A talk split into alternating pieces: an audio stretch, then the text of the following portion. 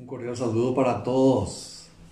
Muy buenos días. Estamos iniciando esta nueva transmisión en este tiempo en el cual estamos un poco restringidos.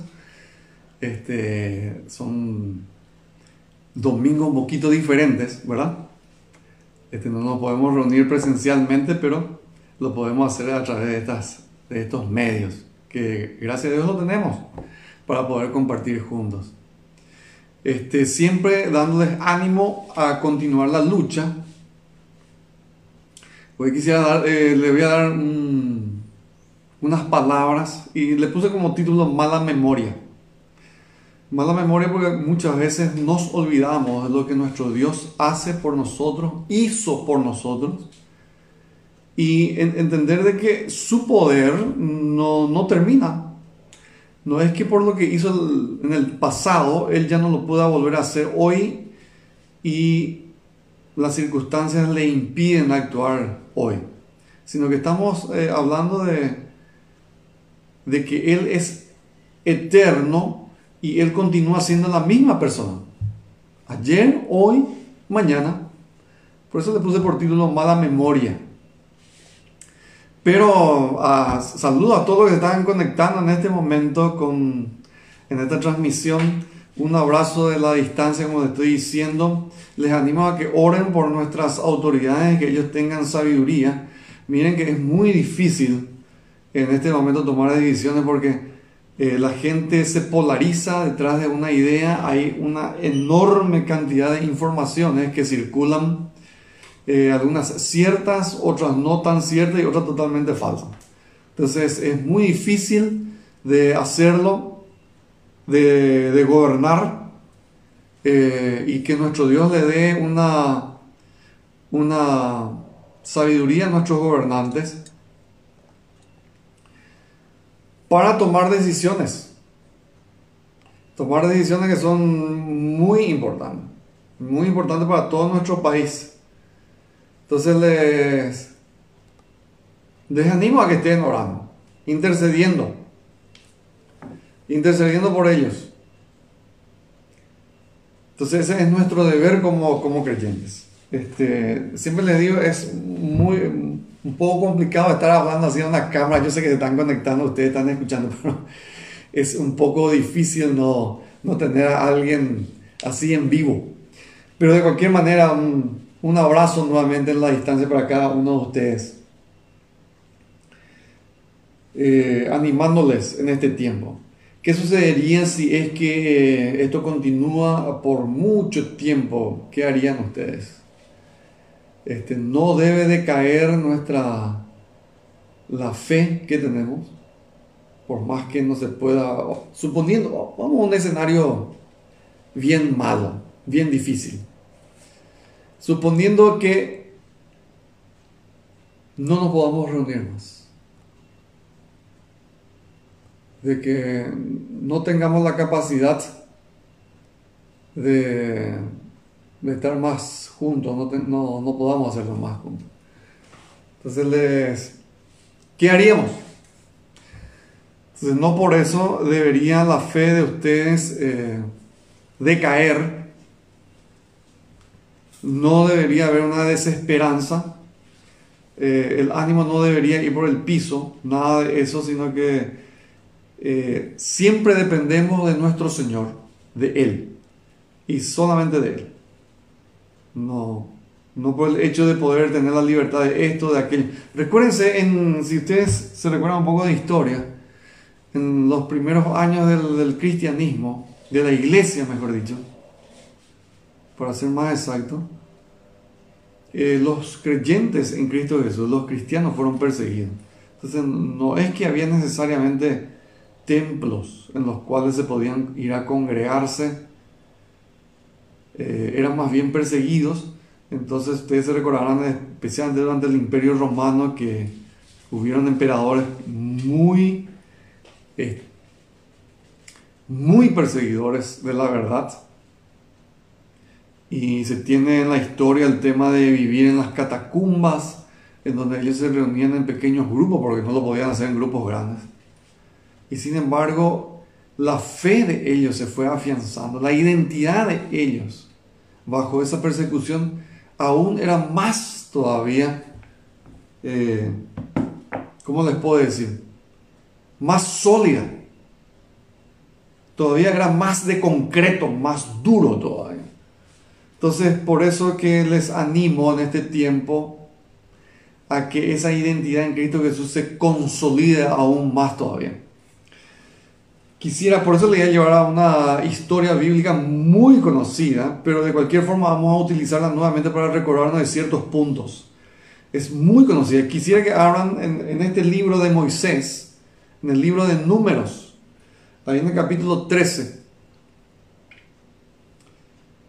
Jehová, el Dios, va, está hablando con Moisés y le va a dar una orden para que le envíe a 12 personas. Muy conocido en el título de 12 espías de Israel. Por eso tiene esta misión de estos 12 espías. Entonces dice en números 13, en el versículo 1, y Jehová habló a Moisés diciendo, envía tus hombres que reconozcan la tierra de Canaán, la cual yo doy a los hijos de Israel. De cada tribu de sus padres enviaréis un varón cada uno príncipe entre ellos. O sea, va a elegir de cada tribu uno, de una familia que está entre los príncipes, una familia importante de cada tribu. Dice el versículo 3, y Moisés les los envió desde el desierto de Parán, en donde ellos se encontraban ahí en la en el Sinaí de hoy en día conforme a la palabra de Jehová, y todos aquellos varones eran príncipes de los hijos de Israel, o sea, principales de sus tribus. Y estos son sus nombres. Entonces, la tribu de Rubén, la tribu de Simeón, la tribu de Judá, donde está este famoso Caleb, y así sucesivamente de cada tribu,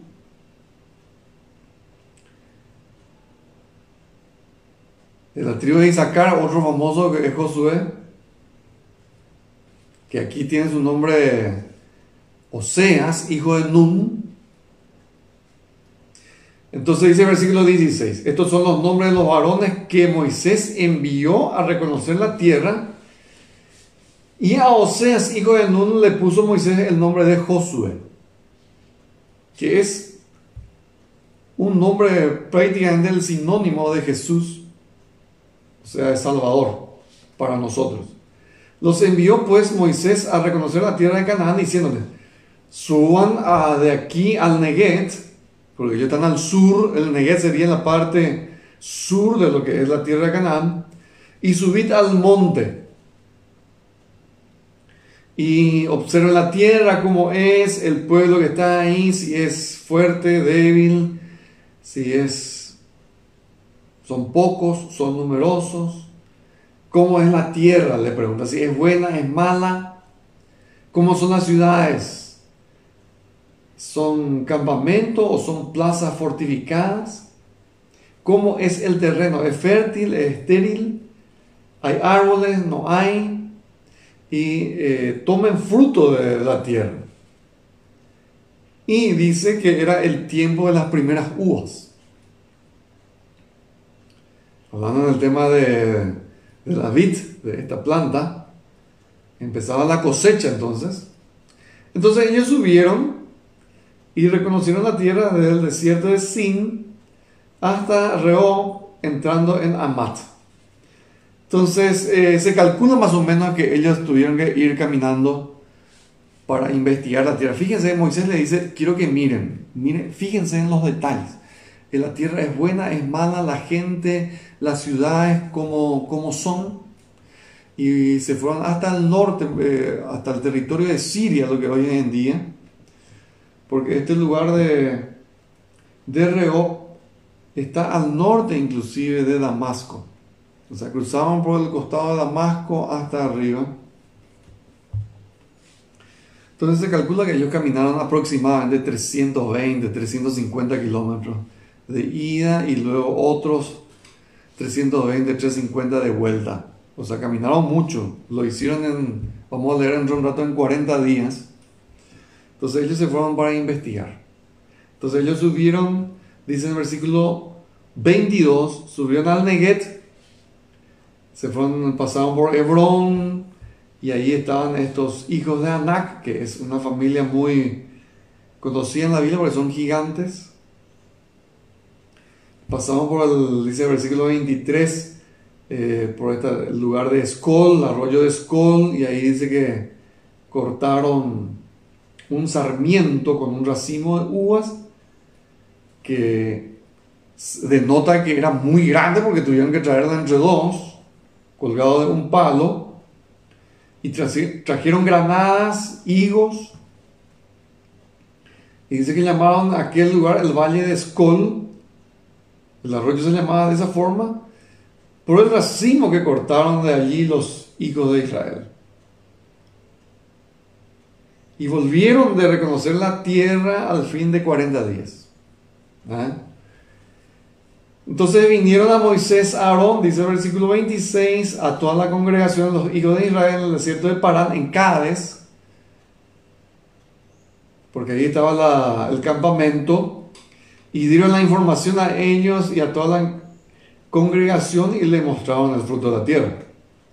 Y les contaron diciendo, nosotros llegamos a la tierra a la cual nos enviaste, la cual ciertamente fluye leche y miel, o sea que es buenísima, y este es el fruto de ella. Entonces le mostraron los higos, las granadas y lógicamente este racimo de uvas. Más el versículo 28 cuando se cuenta una historia, sí, es buenísimo, pero, pero el pueblo que habita aquella tierra es fuerte. Y las ciudades muy grandes y fortificadas. Y también vimos allí a los hijos de Anak, o sea, gigantes. Amalek habita en Neget y el Eteo, el Jebuseo y el Amorreo habitan en el monte, y el Cananeo habita junto al mar, y en la ribera del Jordán. Entonces la historia empezó muy bien. Y luego vienen, este, pero, como dijeron ellos, empiezan a narrar ciertas cosas que hace decaer el espíritu. O sea, el camino se hace cuesta arriba. Se hace difícil. Entonces, recuerden que cuando las cosas se ponen difíciles, eh, el vocabulario bíblico es desfallece el corazón. El entusiasmo baja, se borra la, la sonrisa de la cara, vienen las preocupaciones, vienen los temores, vienen los miedos Hoy que estamos experimentando temores, incertidumbre. La incertidumbre se apoderó del mundo, no solamente de nosotros, del, mundo. Entonces aquí el campamento entra la incertidumbre. El panorama estaba muy bueno, ahora se volvió negro, oscuro. Versículo 30. Entonces Caleb hizo callar al pueblo delante de Moisés. ¿Por qué? Cuando empieza la incertidumbre, viene el, el, cruce de informaciones eh, que para nosotros en nuestra jerga sería el tipo radioso, oh, yo dije que esto, no, no, fulano dijo luego que era así. Eh, mi mamá me dijo, mi papá me dijo, eh, tal familia dijo, doña fulana dijo tal cosa. Empieza a circular información que muchas veces son informaciones caseras, que luego se viraliza, como se dice hoy en día. Entonces empiezan los temores. Lastimosamente, ¿verdad? Les narro de esta forma porque cuando nosotros hemos llegado a Jesucristo, y hemos escuchado las buenas nuevas, era todo color de rosa. Un Dios único, verdadero, que nos ofrece salvación, dijimos sí, a través de Jesucristo. La salvación es a través de Jesucristo. y entramos dentro de la familia. Y las buenas nuevas es que la familia es maravillosa, poderosa, grandiosa, que nos lleva de, tinieblas a luz, que nos lleva de algo de pobreza a riqueza, no en el sentido necesariamente material, pero de que hay de pobreza nos fuimos a riqueza, porque las riquezas prometidas con Dios son incalculables, de malas noticias a buenas noticias, y durante el camino, pero durante el camino aparece coronavirus. Y el coronavirus se convierte en algo más poderoso que el brazo del Señor. En algo más poderoso que todas sus promesas. Estoy diciendo, haciendo una comparación, yo sé que eso no está sucediendo con ustedes, pero sucede con muchas personas, está sucediendo con mucha gente. Y quizás con creyentes también está sucediendo eso. Entonces tiene que aparecer la fe, la creencia en nuestro Dios. Aquí emerge un varón Caleb, que era uno de los doce. Y él le hace callar a la congregación porque empieza a circular las informaciones, las murmuraciones, la incertidumbre se apodera del campamento, las dudas, este, nadie sabe más qué, es lo que vamos a hacer, este, estamos fritos aquí en este lugar, estamos en el desierto. Esa gente no, no nos va a permitir nunca conquistar lo que se nos prometió. E, estamos muertos aquí. Entonces, este hombre de fe le dice al pueblo en el versículo 30, subamos y vamos a tomar posesión de la tierra que nos pertenece a nosotros, que se nos prometió. Dice el versículo 31, pero todos sus compañeros que subieron con él, no, no podremos subir. No podemos contra aquel pueblo que está allá, porque es más fuerte que nosotros. Y hablaron mal entre los hijos de Israel. De la tierra que habían reconocido, diciendo, la tierra por donde pasamos para reconocerla es tierra que traga a sus moradores. Y todo el pueblo que vimos en medio, ellos son hombres de grande estatura. Vimos allí gigantes y éramos nosotros, a nuestro parecer, algo insignificante. Entonces hacen una comparación con el tema de, un insecto, ¿verdad? Que ustedes pueden leer ahí en su Biblia. No, no vamos a poder, es algo más poderoso, no. Por eso le, le titulé a esta conversación entre nosotros hoy Mala Memoria. Hace unos días atrás, en esta historia, ellos salieron de Egipto con unos milagros extraordinarios que Dios hizo eh, por medio de Moisés. Con estas famosas 10 plagas que se suele decir de Egipto. Que cosas extraordinarias. Y cruzaron el mar rojo en seco. No es que cruzaron en, en balsas o en barcos o en botes. Cruzaron en seco. Dios abrió el mar y cruzaron en seco. Ellos están comiendo maná del cielo. Que todos los días se deposita de sobre el rocío. O sea, están viviendo cosas extraordinarias. Sin embargo, ahora durante el camino, hago con mi dedo acá este, aparece algo que produce incertidumbre.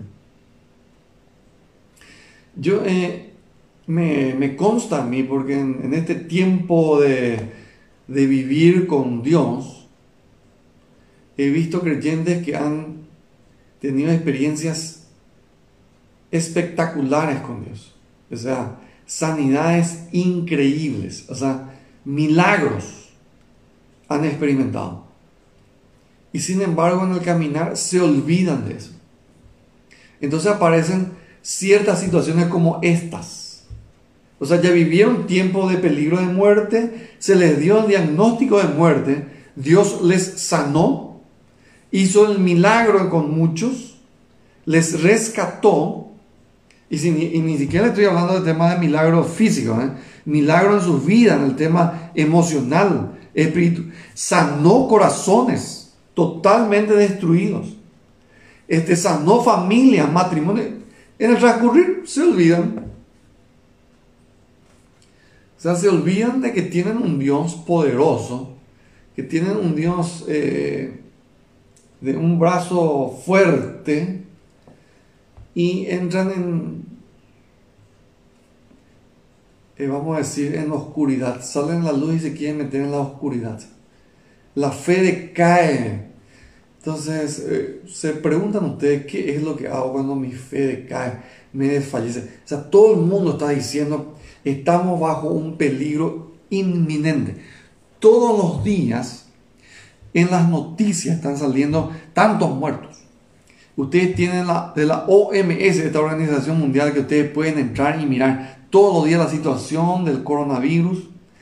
Este, están muriendo la gente. En España se murieron 960 y pico de personas en un día. En Italia se murieron tantas personas. Y como ellos son especialmente de Italia y otros países tipo Alemania, Francia, el primer ministro de Inglaterra se enfermó de coronavirus. El príncipe Carlos de Inglaterra está enfermo de. ¿Qué será de mí? Si ellos se enfermaron, ¿qué va a hacer de mí? Parece que te olvidaste de que eres el hijo del Dios Todopoderoso. Eh, te olvidaste de que el creador del cielo y la tierra es tu Padre. Te olvidaste de que Él es el que controla todas las cosas. Eh, le voy a, voy ser un poco duro. Muchos de ustedes se olvidaron de eso. Mala memoria. Muy mala memoria. Y ahora yo me voy a incluir para que no se sientan mal. Nos olvidamos. Nos olvidamos de que Él es, si empezamos con Génesis 1.1, de que Él es el Dios creador de todo, absolutamente de todo, del cielo y de la tierra. Entonces nos olvidamos. Y ahora apareció esta situación en la cual estamos restringidos, que mucha gente se enferma, en, muchos países la gente muere, porque aquí en Paraguay hay gente que murió. Hasta el momento es poca, pero hay gente que murió. Pero eso no significa, gente, eh, de que tengamos que vivir en zozobra. Aquí en Paraguay hay más gente que muere por accidente de tránsito, por accidente de moto, hay más gente que muere por asesinatos, por eh, muertes violentas, como le dice la Policía Nacional. Cada año aquí en Paraguay mueren más de 600 personas por este, muertes violentas. Llámese asesinato, creo que también entra el tema de suicidio. Aquí hay, en Paraguay la estadística es se suicida una persona por día. O sea, hay plagas más severas, más fuertes Acabamos de pasar una epidemia de dengue porque por arte de magia desapareció en un abrir y cerrar de ojo. O sea, murieron 50 personas relacionadas con el dengue. Y, no, había mucha gente que no estaba en su sobra por el tema del dengue. No, estaba completamente asustada. Sin embargo, hoy como eh, los medios de comunicación le dan tanto auge a esta a enfermedad, a esta epidemia, que yo les digo, hay que cuidarse, hay que hacer lo que nos compete. Entonces yo hago lo que a mí me compete, el resto lo hace el Señor. Pero hay gente dentro de sus casas que está en temor y está en zozobra. Este, hay gente dentro de su casa que se está limpiando cada rato, dentro de su casa no, no entra nadie. O sea, Eh, el virus tampoco nos vuela. Entonces, en mi querido hermano, hay que recordar, recordarnos, el apóstol Pablo le decía ahí en 2 Timoteo a este otro varón, acuérdate de Jesucristo, ahí en el capítulo 2. ¿Por qué tenemos que acordarnos de Él? Porque Él es nuestro Rey, Él es nuestro Señor Todopoderoso. Todas las cosas son se crearon por medio de Él, por Él y para Él. Y si vivimos para Cristo, entonces vivamos de esa forma. Aquí el, el informe, volviendo con la historia, el informe es malísimo. Al final ellos dijeron, o sea, empezaron bien, es tierra buenísima, es tierra eh, que fluye leche y miel, pero después al final no, no. Eso en que Dios nos prometió de que podamos eh, tomar la tierra y que nos da a nosotros es imposible. La tierra que está, eh, la gente que está allá es fuerte, es gigante, son ciudades fortificadas, no, no podemos. No se puede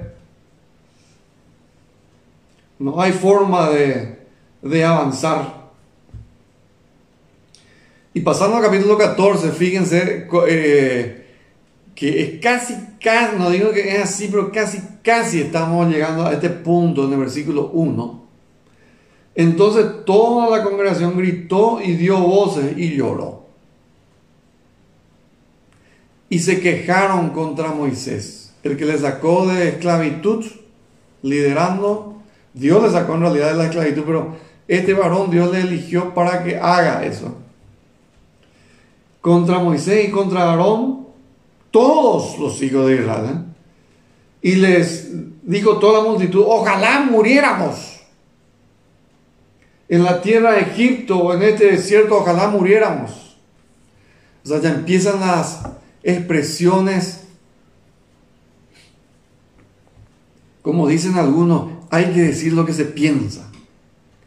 Entonces empiezan los disparates. Empiezan a, empiezan a decir las, salen las frases disparatadas. ¿Por qué nos trae Dios o Jehová a esta tierra para caer a espada?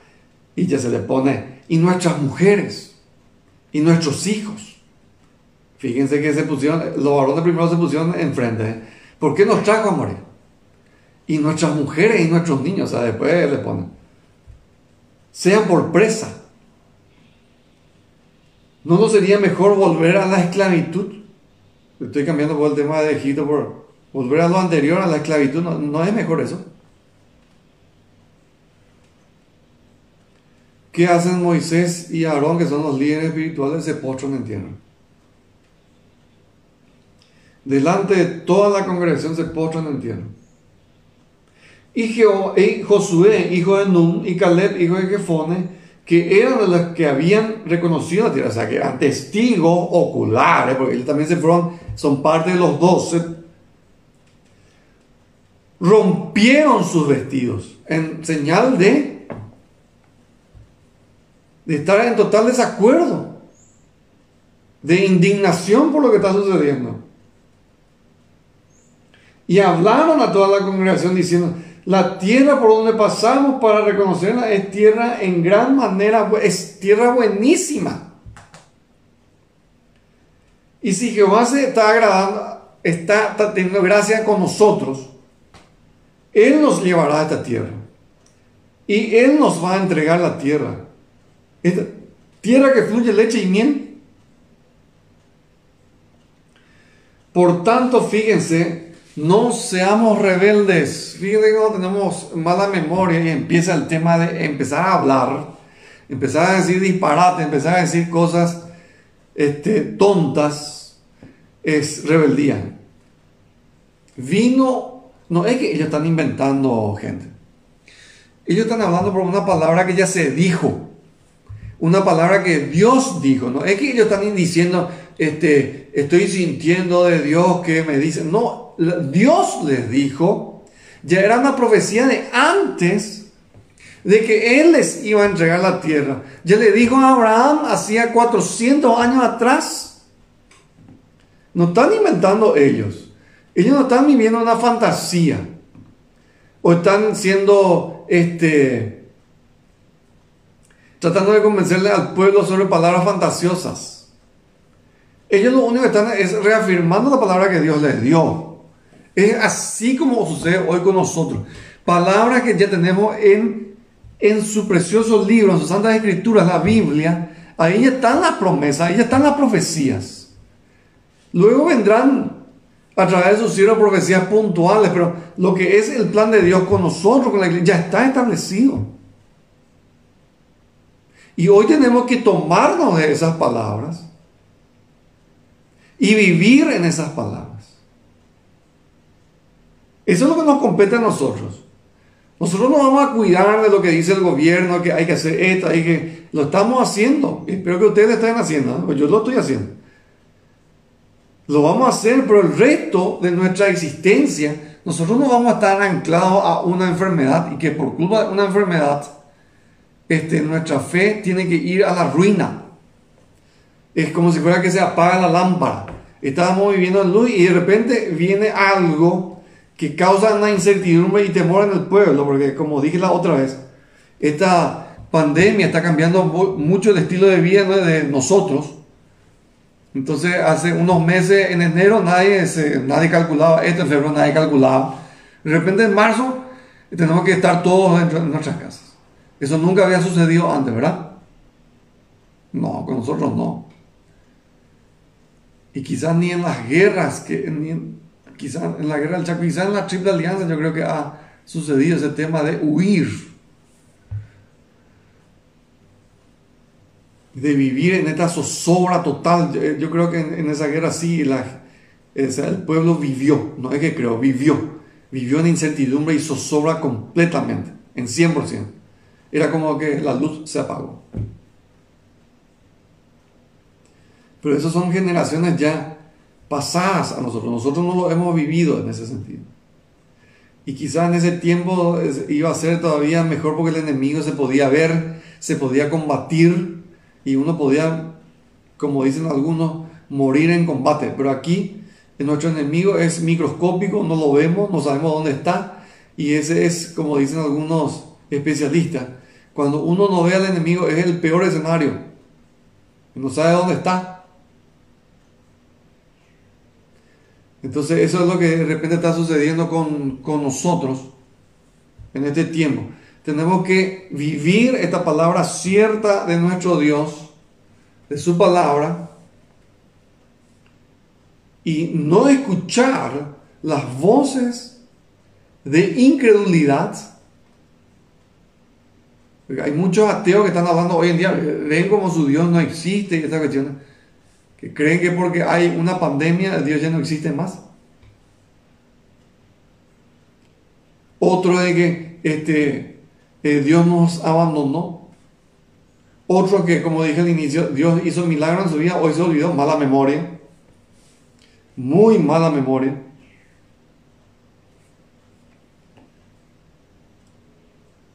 Como la muerte va caminando por las calles y no sabemos dónde está, entonces ya estamos perdidos. Nosotros tenemos un Dios verdadero tenemos un Padre que está con nosotros. Él está con usted, está conmigo. Él nos infunde aliento, o sea, nos llena de aliento. Como decía el Salmo 23. Entonces, estos varones le dicen Josué y Caleb porque son hombres de fe, lo viven. ¿Y qué es lo que va a suceder? Dios se va a enojar. Eh, yo quisiera que ustedes lo lean, no tenemos tiempo para leer todos nosotros. Léanlo ustedes, cómo termina la historia. La, historia termina en que eh, Dios se enoja porque tiene mala memoria, muy mala memoria. Y les, le va a decir a Moisés, son diez veces ya que me están este, desafiando en el tema de que yo no puedo, de que les engañé, de que les mentí, de que les traje para morir aquí en el desierto y todas esas cosas. Son 10 veces ya que me están desafiando. Y nosotros no debemos ser así, eh, gente. Tenemos que pedirle perdón. Yo le estoy pidiendo perdón a Dios casi todos los días. estoy, cada vez que estoy orando le pido perdón. Que me perdone. Que me perdone de repente mi incredulidad. de no confiar en Él, de no creer lo que Él ya me dijo y que ya está escrito en su palabra y de dudar otra vez lo que en su palabra ya está escrito. Entonces, este es el tiempo de reafirmar nuestra fe en nuestro Dios, hacer lo que nos compete y creer lo que Él quiere hacer con nosotros. Que como le decía al profeta, Él tiene planes que son buenísimos con cada uno de nosotros. Escribir historia porque a la postre, eh, les voy a preguntar a muchos de ustedes conocen sobre la palabra de Dios. Quizás otros no, muchos de ustedes sí, quizás. ¿De quién ustedes se recuerdan hoy en día, miles de años después de esta historia? ¿De quiénes, qué nombres se recuerdan ustedes de estos doce? Pues son doce los que se fueron a mirar la tierra. Yo me recuerdo perfectamente de uno que se llama Caleb y del otro que se llama Oseas, que Moisés le puso por nombre Josué. Y ustedes también, ¿verdad? De los otros diez, ¿se recuerdan ustedes sus nombres? No. Habrá alguno que me dirá, sí, sí, yo sé quiénes son. No. El resto está muy bien, pero el resto yo les aseguro que se recuerdan de Josué, de Caleb. Cuando se hacen los estudios bíblicos, estudio de liderazgo, predicaciones, enseñanza. ¿De quiénes se recuerdan? ¿De los 10 que la mayoría, de que el 99% no saben sus nombres? ¿O de los dos que hicieron historia con creer y no ser rebelde a su Dios? De Josué y Caleb, ¿verdad? Son estudios bíblicos de Josué. Ellos son los que después van a entrar en la tierra prometida. El resto va a morir en el desierto. No van a poder disfrutar, porque esto es un simbolismo de nosotros apropiarnos de las promesas que Dios nos da. Como dice en Hebreos, si no estoy equivocado, cotéjenlo ustedes ahí en el capítulo 4, eh, 38 creo que es. Voy a mirar un poquito a ver si mientras les sigo hablando de no ser haraganes, perezosos, sino de creer, de creer en lo que Él nos dice, de ser, de tomar su...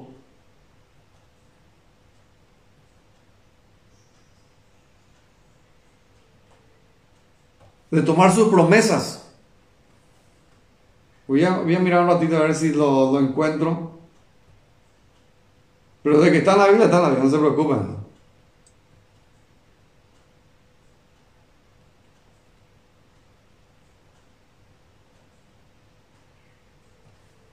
No ser perezoso y ser que tomamos esa promesa para nosotros. Ya, pues me, disculpen que me tranqué aquí con, mi, con la tecnología, voy a agarrar este más viejo.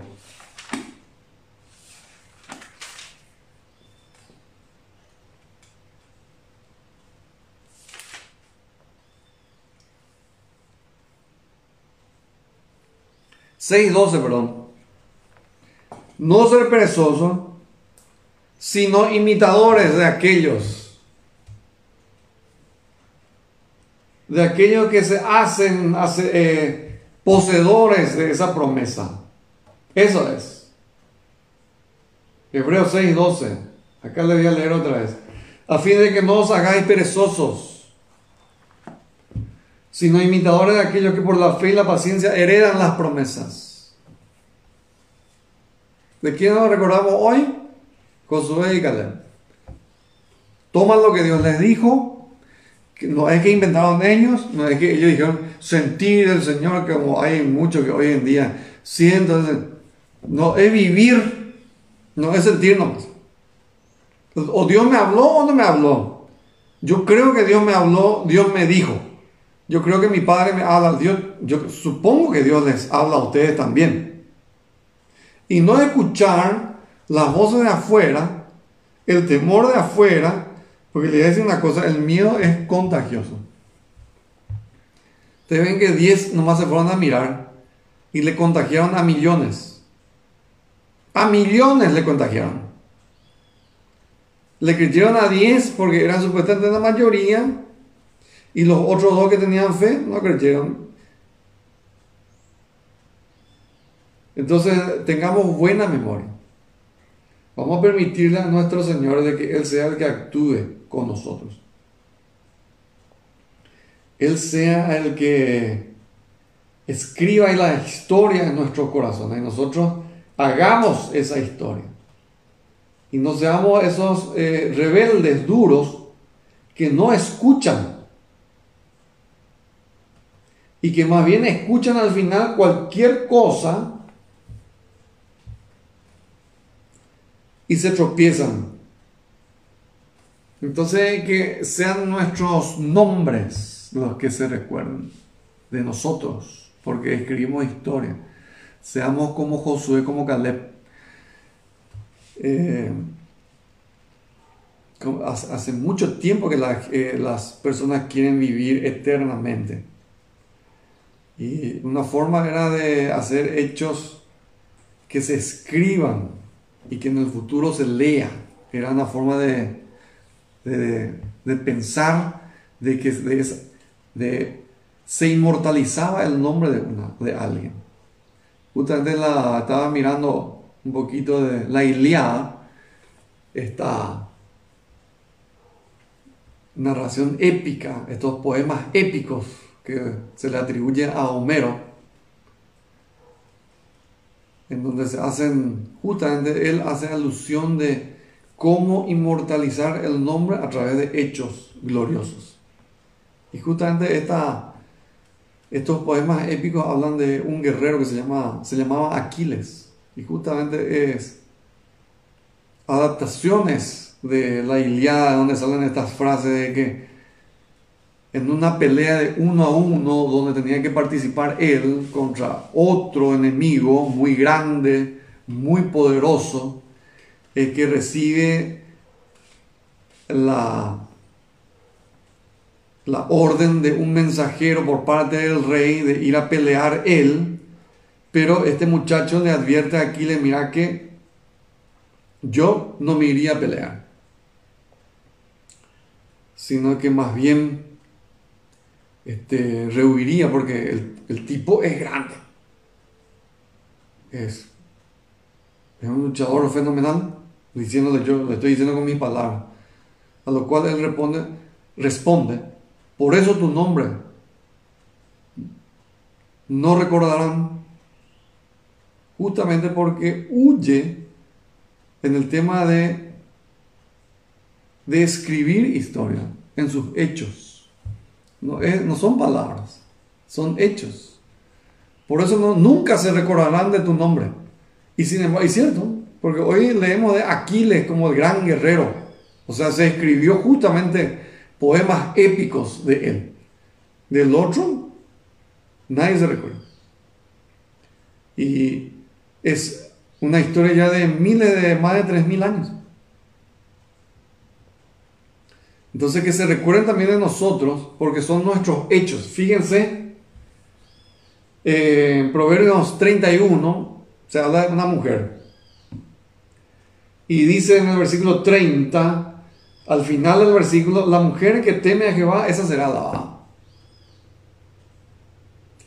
El temor a Jehová no es el tema de miedo, sino es de reverencia. Y cuando uno tiene reverencia y respeto a una persona, es porque hace lo que esa otra persona dice. O sea, respetar no es, eh, no, el respeto o la reverencia hacia alguien no viene por el hecho de decir con palabras, es porque se ve en los hechos que uno hace. Y Proverbios 1.7, el principio de sabiduría es el temor a Jehová, o sea, reverenciarle, escucharle, respetarle. O sea, es hacer. Vamos a respetar sus mandamientos. Vamos a respetar lo que Él nos dice, vamos a reverenciarle, y porque hacemos lo que Él nos dice, no vivir acorde a nuestros caprichos, sino vivir acorde a lo que Él nos dice. Y recuérdense que nosotros seremos juzgados por lo que hicimos, no por lo que este, digo, lo que dice mi, mi eh, expreso, lo que pienso. No. hago, hago lo que la palabra dice.